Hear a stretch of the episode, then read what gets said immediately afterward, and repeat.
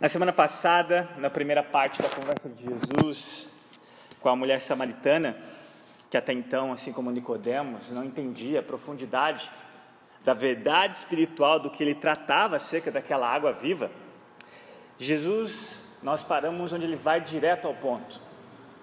Ele é direto com aquela mulher e pede que ela chamasse o seu marido. E nós paramos exatamente aí no versículo 19, né, quando Jesus, ah, desculpa, versículo 18, quando Jesus fala que realmente ela disse a verdade. Se você olhar na conversa entre Jesus e essa mulher, a quantidade de palavras, exatamente quando ela responde que ela não tem marido, é o menor número de palavras. Sem dúvidas foi quando Jesus expôs a ferida do coração daquela mulher. E ali, com esse pedido, nós encerramos dizendo que para nós reconhecermos a Jesus como um grande Salvador, é necessário que reconheçamos a nós mesmos como grandes pecadores. Pois todos nós abandonamos a fonte, como nós cantamos hoje à noite, a fonte verdadeira, o próprio Deus, e consequentemente nós cavamos cisternas rachadas, rotas, que não retêm água algo que nós procuramos satisfazer, essa sede que todos nós nascemos com ela, esse buraco que é do tamanho de Deus e nada nesse mundo pode oferecer. E quando nós vamos nessas cisternas que nós mesmos cavamos, voltamos com mais sede do que antes. E nós vimos que essas cisternas pode ser a fama, especificamente aqui no contexto, os relacionamentos errados, talvez o seu trabalho, talvez a sua família, talvez os seus filhos, e eles não vão te dar nenhuma satisfação, pelo contrário, você está simplesmente olhando para os ídolos, e os ídolos não saciam, os ídolos sugam a sua energia, sugam a sua vida, e você infelizmente acaba refletindo eles na morte e não na vida. Antes de darmos a sequência, a última conversa de Jesus agora com essa mulher, eu gostaria de chamar a sua atenção nessas três necessidades, desde o capítulo 3 e agora no capítulo 4 da conversa dele. Primeiro nós vimos com Nicodemos, duas necessidades, e agora nós vamos ver a terceira necessidade de, de Jesus conversando com essa samaritana. Já consideramos duas dessas necessidades, não sei se vocês estão lembrados, no versículo 7 do capítulo 3, da necessidade do novo nascimento, ou do nascimento do alto. E a segunda necessidade que Jesus também disse no versículo 14, do mesmo capítulo 3, com aquele religioso, a necessidade do Filho de Deus ser crucificado.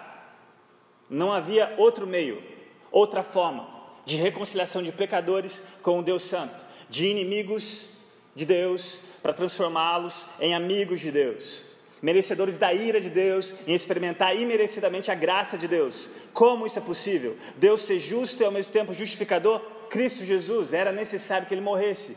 E não há novo nascimento, nascimento do alto, a não ser que Cristo morresse. E pela fé, nós olhamos, assim como aquela serpente na época de Moisés foi erguida, e todos aqueles que eram picados pela cobra, olhasse pela fé, eram curados. Espiritualmente, assim, nós vimos que ao olharmos para Cristo pela fé, recebemos esse nascimento do alto. E, consequentemente, agora nós vamos para a terceira necessidade, no versículo 24 desse capítulo 4 de Jesus conversando com essa mulher, onde diz: Deus é Espírito, é necessário que os seus adoradores o adorem em espírito e em verdade. Meus irmãos, tudo que você ama simplesmente uma consequência do que você adora. Tudo que você adora é uma consequência do que você ama. Isso é fato. Você ama aquilo que você adora e você adora aquilo que você ama. Nós somos criados para sermos adoradores. Somos verdadeiros adoradores se adorarmos o único e verdadeiro Deus. Nós temos aprendido isso nas EBDs online. Ou somos idólatras por adorarmos qualquer coisa que Deus criou ou qualquer pessoa que não seja o seu próprio filho. E não é à toa, eu acredito, não li nenhum comentário nesse sentido, mas também não é nenhuma heresia, eu acredito que aqui dentro desse contexto, onde Jesus fala dessa mulher, da satisfação dela, que ela estava buscando nos lugares errados, abandonando a fonte, sem dúvida há um link, na verdade não um link, né? Desculpa, uma relação de adoração Porque aquilo que você ama, aquilo que você adora, que você empenha seu tempo, as suas energias, tudo que você tem, consequentemente, ou vai te gerar, te dar vida, ou vai te gerar morte, vai sugar suas energias. E não é à toa que, graças a Deus, nós vamos ver que talvez a intenção dessa mulher na pergunta acerca da adoração foi uma mudança de assunto, mas graças a Deus que Jesus continuou a conversa. Ele nos deixou aqui um ensino, na segunda parte dessa conversa. Um ensino que não era só distorcido na mente daquela mulher quanto à verdadeira adoração, mas hoje em dia, talvez na sua mente, do que é a verdadeira adoração. De fato, o que é adoração. Então vamos ver comigo aí, dando continuidade à exposição de cada versículo, o verso 19. Disse a mulher: Senhor, vejo que é profeta. Sem dúvidas, diante da onisciência de Jesus, ao falar que ela havia tido cinco relacionamentos, e o último relacionamento do qual ela vivia não era legal, não era alguém que ela poderia chamar de marido, sem dúvidas, diante dessa exposição de algo que só ela sabia, e no máximo a sua comunidade, que nós vimos na semana passada, a denegria, a excluía. Diante disso, com certeza ela falou isso com espanto. Veja que o Senhor é profeta. Pode crer. O profeta, lá de Deuteronômio capítulo 18, que Moisés havia profetizado que o profeta viria. Ela está diante do profeta. Só que é interessante que ela não nega as afirmações de Jesus. Ela não nega ao reconhecer que Jesus realmente era um profeta. Mas por outro lado também você não vê uma confissão. E aí ela continua no versículo 20, olha o que ela diz: Nossos antepassados adoraram neste monte, mas vocês judeus dizem que Jerusalém é o lugar onde se deve adorar. Como eu disse, graças a Deus ela entra com esse tópico da adoração e Jesus aproveita a conversa e nos dá aqui o um ensino. Essa reação da mulher no versículo 20, diante desse dedo de Jesus na ferida infeccionada que precisava ser tratada, que não, não era necessário, na verdade, um band-aid espiritual, por assim dizer, não resolvia. A reação dessa mulher deixa muitos comentaristas divididos.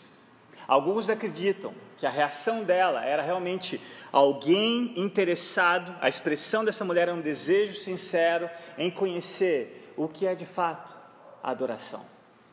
Será que é o nosso templo que havia sido destruído, que foi erigido aqui nesse monte? Né? Ou será que é em Jerusalém, onde está o templo, que depois, mais tarde, nós sabemos que Jesus profetiza que não havia, não sobraria pedra sobre pedra, no ano 70 ele também é destruído. E ela pergunta para Jesus. E outros acreditam que na verdade ela está fazendo algo inteligente aqui, tirando foco. Eu não sei se já aconteceu isso com você, quando alguém é direto, fala algo para você, você muda de assunto, ou você dá uma desculpa para tirar o foco. Aqueles acreditam que ela está fazendo isso também. Então, a gente tem esses dois grupos de pessoas. É sincero a pergunta dela, não é uma forma dela desviar o foco, tirar essa questão dessa ferida que Jesus veio tratar. Mas, meus irmãos, eu não sei qual é a intenção dessa mulher. Eu só sei que nós temos que dar atenção às palavras de Jesus que continua o tópico. Ele poderia ter falado: não, não, não, não, muda de assunto. Vamos tratar desse problema, dessas cisternas que você tem rachado. Não, ele continua. E nós precisamos dar atenção ao que Jesus diz acerca dessa necessidade, acerca da verdadeira adoração. Olha o verso 21, a resposta de Jesus. Jesus declarou: Creia em mim, mulher, está próxima a hora em que vocês não adorarão o Pai, nem neste monte, nem em Jerusalém. Como eu disse, nenhum dos dois templos que simbolizavam a presença de Deus, assim como nós vimos aqui na liturgia, aquele templo onde a água corria, onde era a fonte daquele rio. O templo simbolizava a presença de Deus. Isso no Antigo Testamento era notório, as pessoas tinham isso em mente. Mas Jesus vem trazer algo novo. Ele vem trazer um vinho novo que os odres velhos não iriam suportar. Ele vai dizer: creia em mim, Está chegando a hora, está próxima a hora, em que vocês, ou seja, vocês samaritanos, né, não adorarão o Pai, nem neste monte, nem em Jerusalém. No fim, nenhum dos dois templos existem mais. E aí, a adoração não existe mais?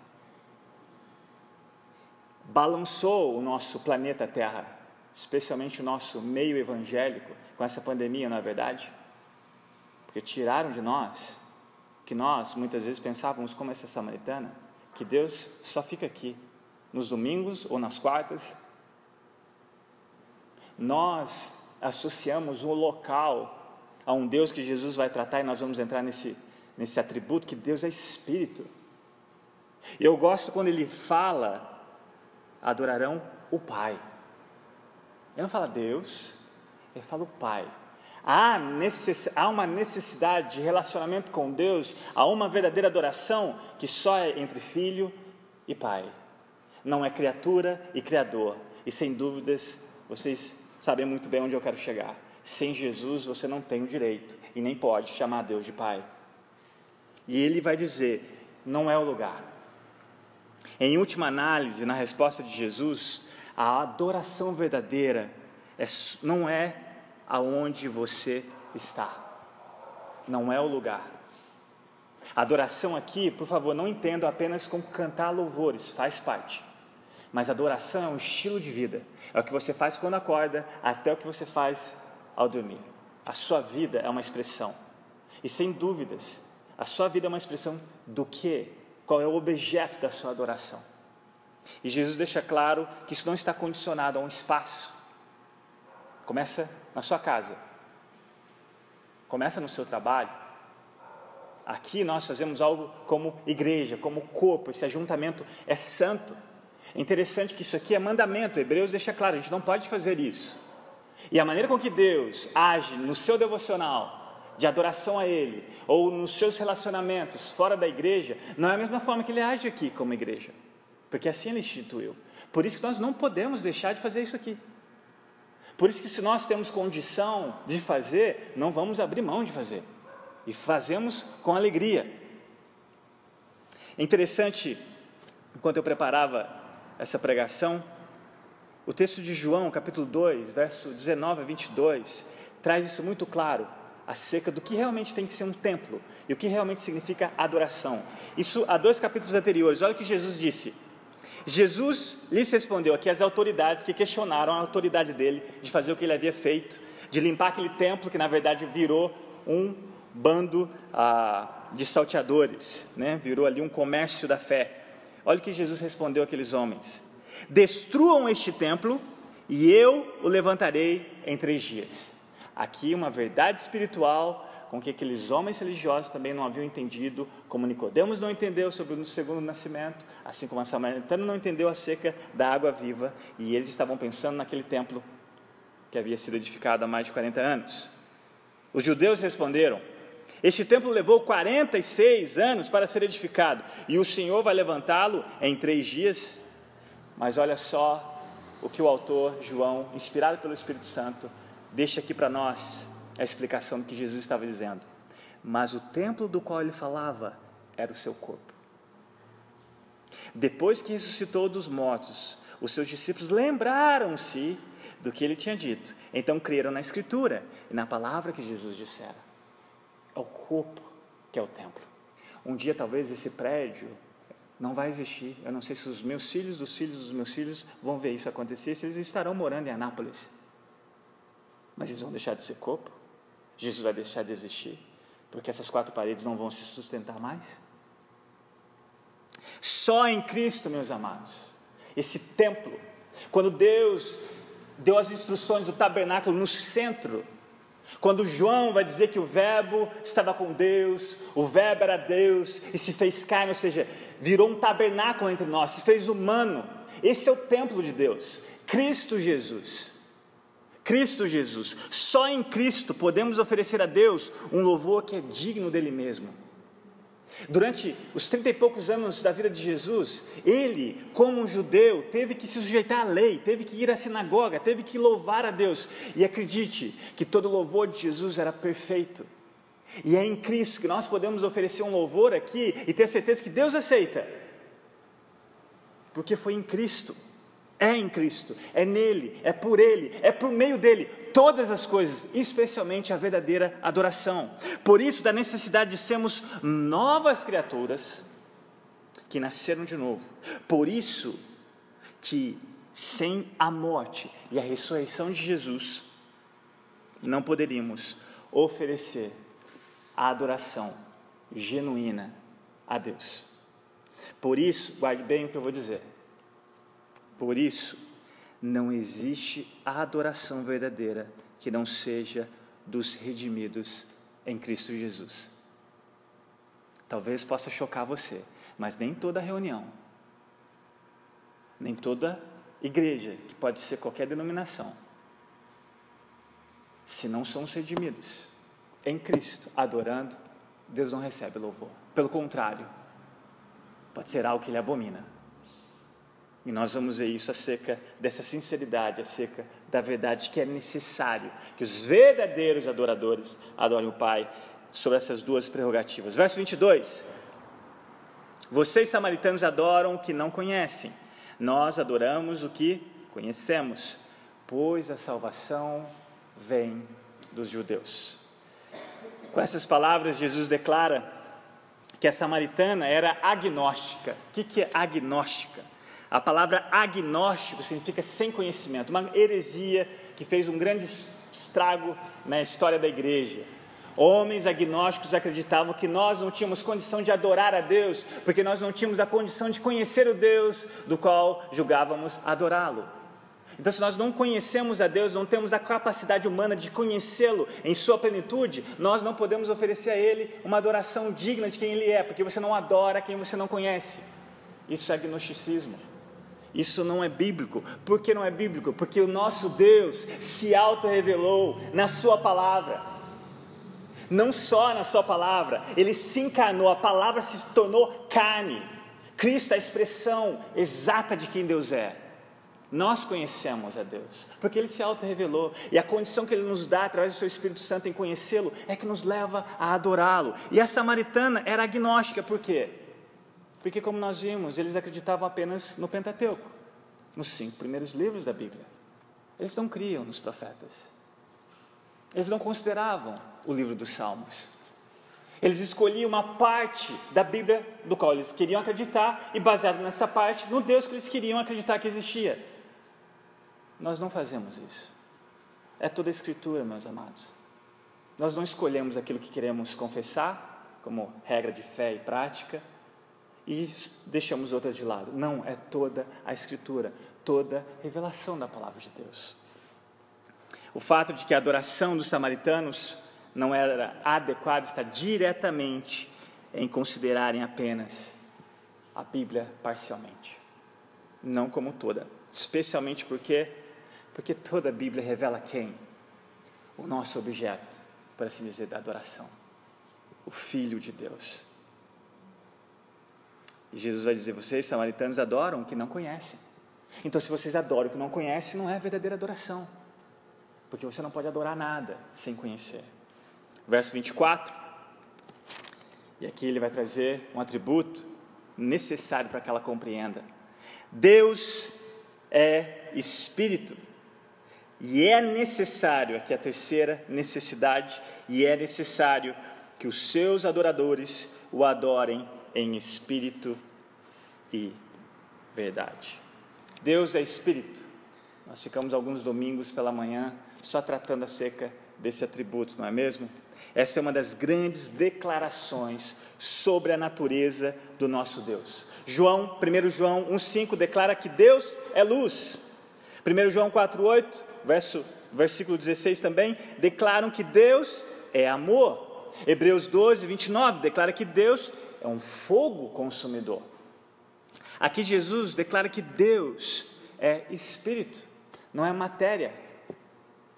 Antes da encarnação, Deus Pai, Deus Filho, Deus Espírito Santo não era matéria, espírito. E Jesus declara que ele não pode ser confinado em templos feitos por mãos humanas.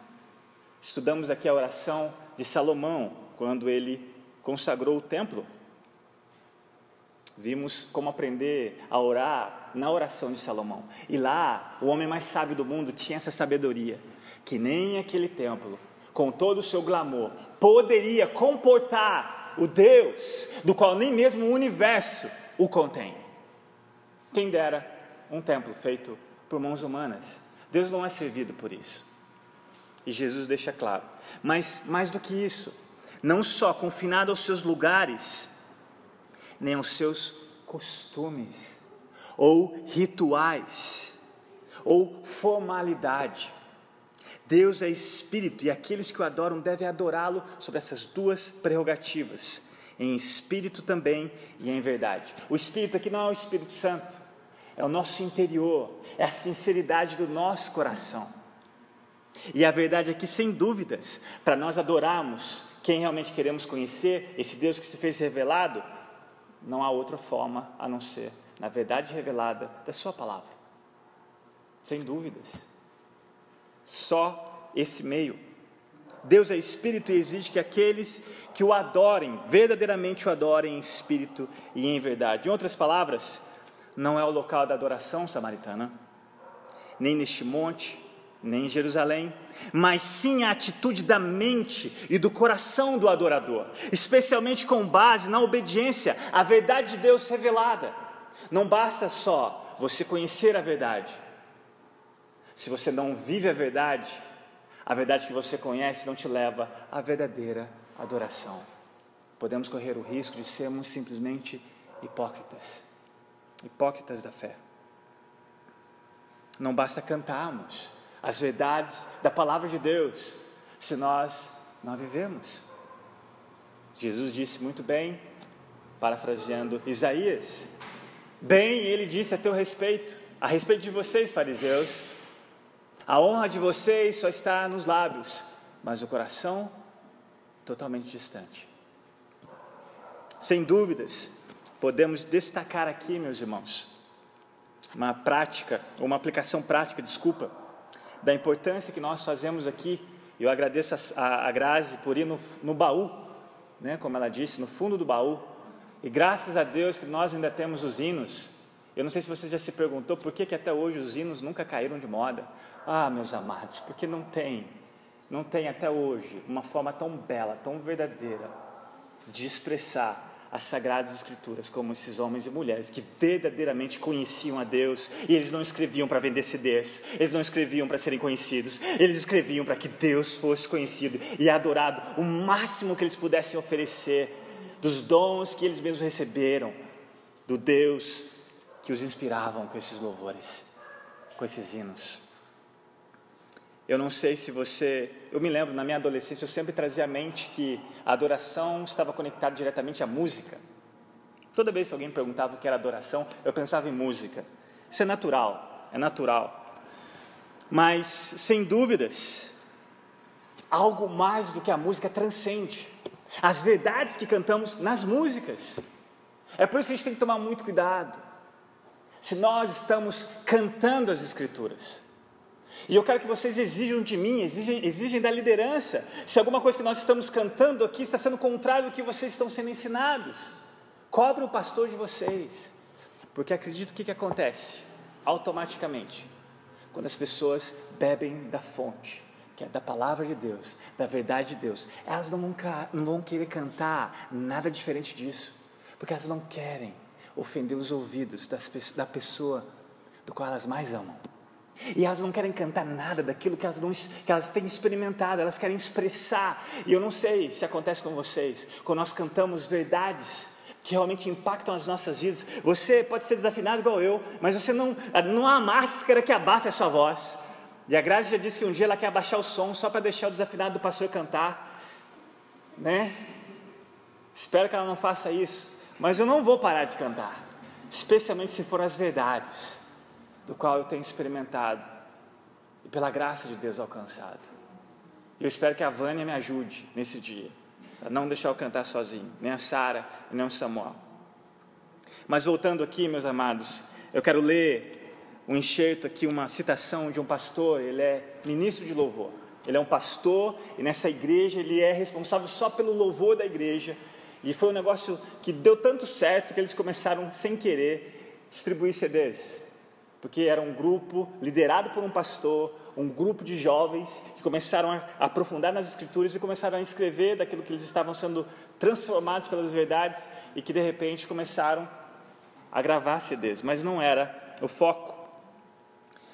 esse grupo, esse pastor desse grupo escreveu o seguinte: olha que interessante, acerca da música e da transcendência da verdade que nós usamos esse meio, que é a música ou o louvor. Abre aspas. Por vezes falamos que a música mudou nossas vidas. Eu amo a música. Eu amo a música tanto quanto posso lembrar, mas eu amo mais a Jesus. A música nunca será um Deus para mim.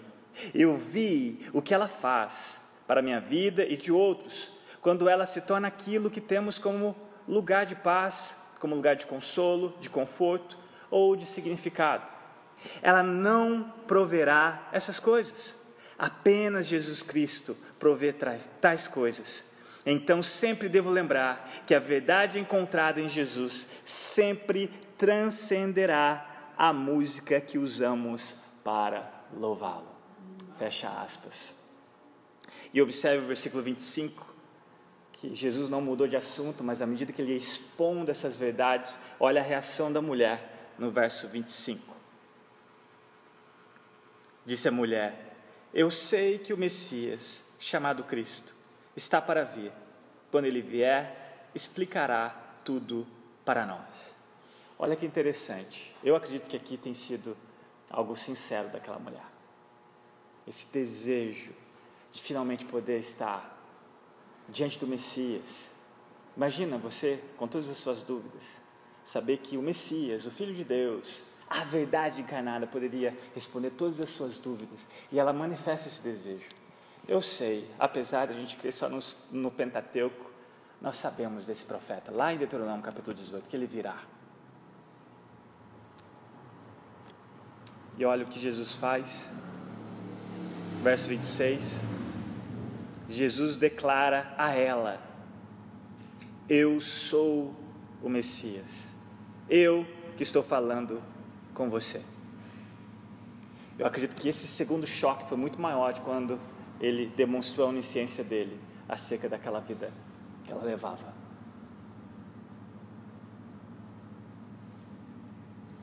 Talvez para você essa é uma declaração simples, mas não é.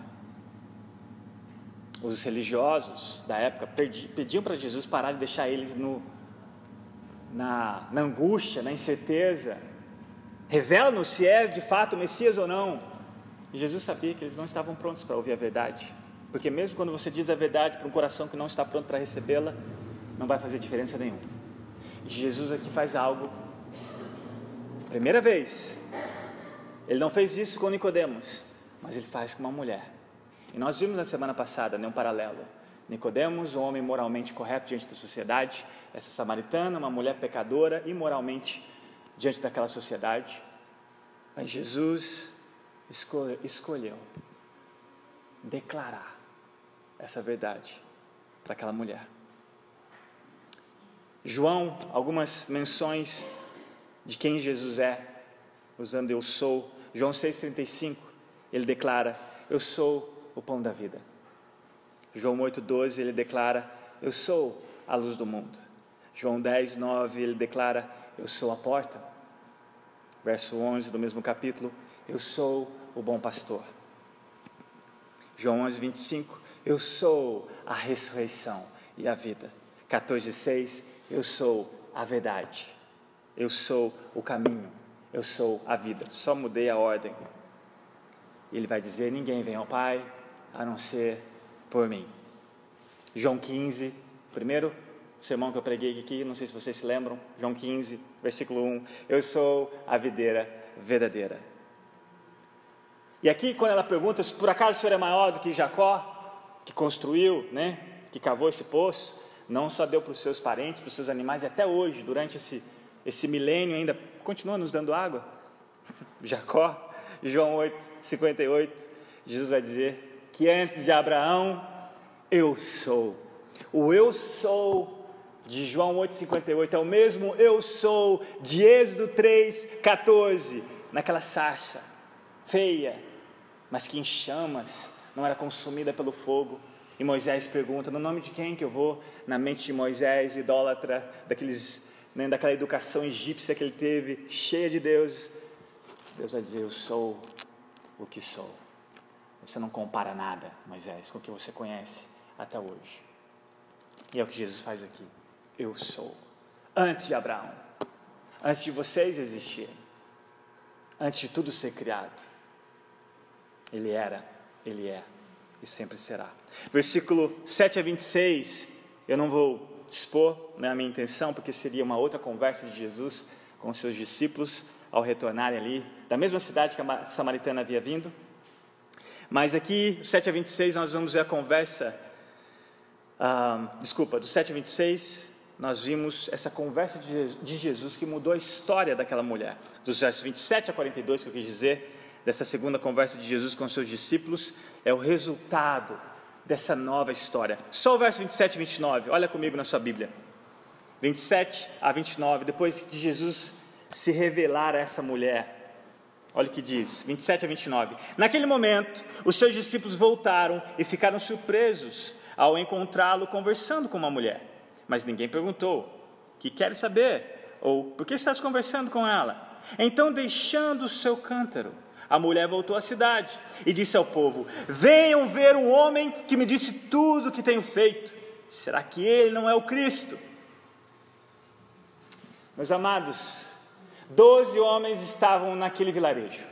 Foram em busca de comida. Jesus, em contrapartida, estava se alimentando de uma comida que os discípulos não conheciam, que era fazer a vontade de Deus. Era necessário, nós vimos que não era uma questão geográfica, ele tinha uma agenda com aquela samaritana. E quando eles voltam com comida, eles ficam chocados, porque Jesus havia quebrado aquela barreira cultural. Ele conversando com uma mulher, especialmente sendo judeu, conversando com uma samaritana. Isso porque eles nem sabiam que ele havia pedido água. Mas essa mesma samaritana, depois de ter encontrado Jesus, ela volta lá para os mesmos, dos quais conheciam muito bem a sua história uma história de vergonha. E ela não tem mais vergonha daquela história. E ela faz questão de dizer: Eu conheci alguém que disse tudo. disse tudo. Não era para chocar você? Voltar para casa e trancar num quarto? Alguém que havia exposto seu coração como ninguém? Mas não. Ela não prega o Evangelho de maneira explícita. Olha que interessante. O que aqueles doze homens deveriam ter feito porque eles já tinham tido tempo com Jesus muito mais do que ela. Ela não prega o evangelho, ela só dá um testemunho. E ela chama para aquelas pessoas, ela faz um convite: venham ver a pessoa que eu encontrei. Será que ele não é o Cristo? Ou seja, venham ver por vocês mesmos.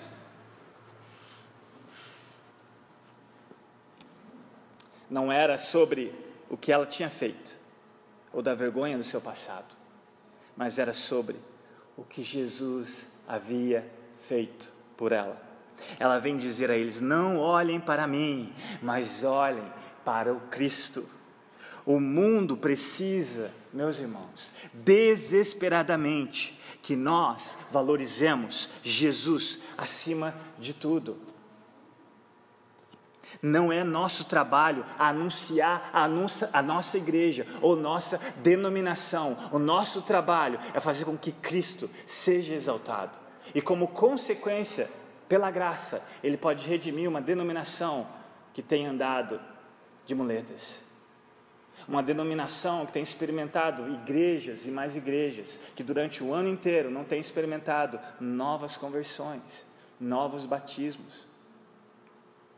No passado era conhecido como a Igrejinha dos Milagres. Nós não somos mais a Igrejinha dos Milagres, porque nós não estamos pregando o verdadeiro milagre que só o Evangelho pode fazer.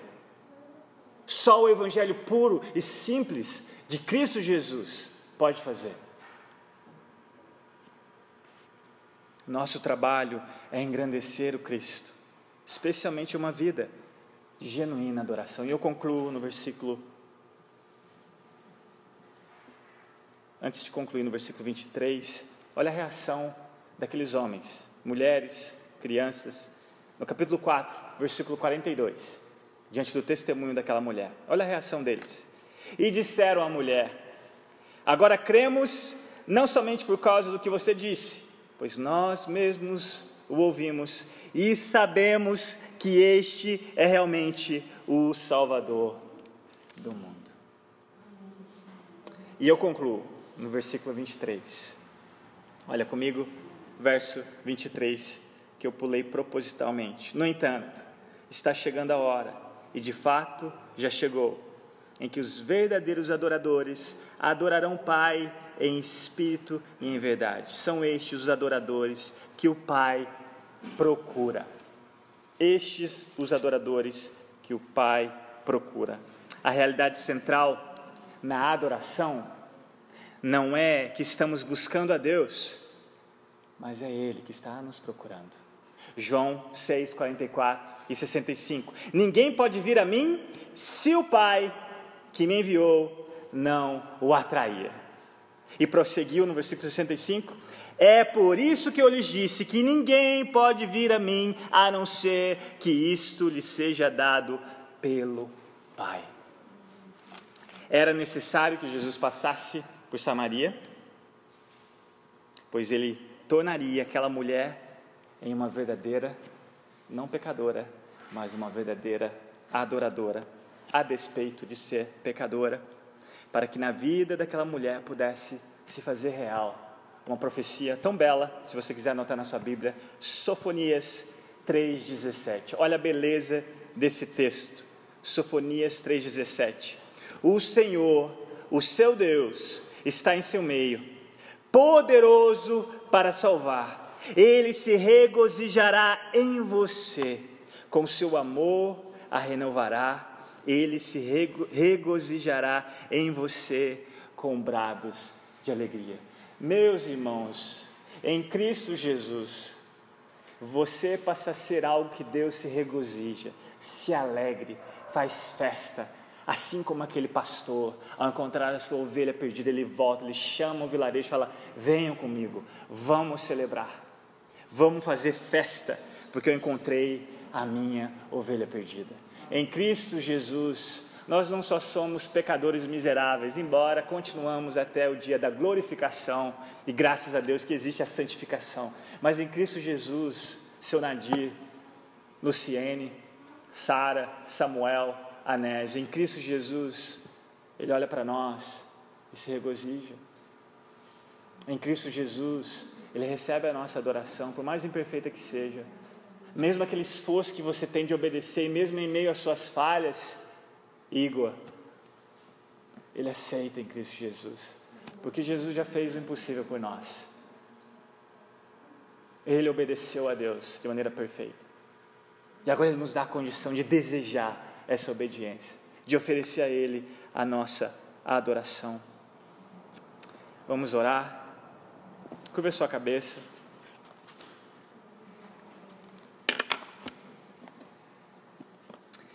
Pai, nós te agradecemos pelo privilégio que o Senhor nos deu de adorar o único e verdadeiro Deus.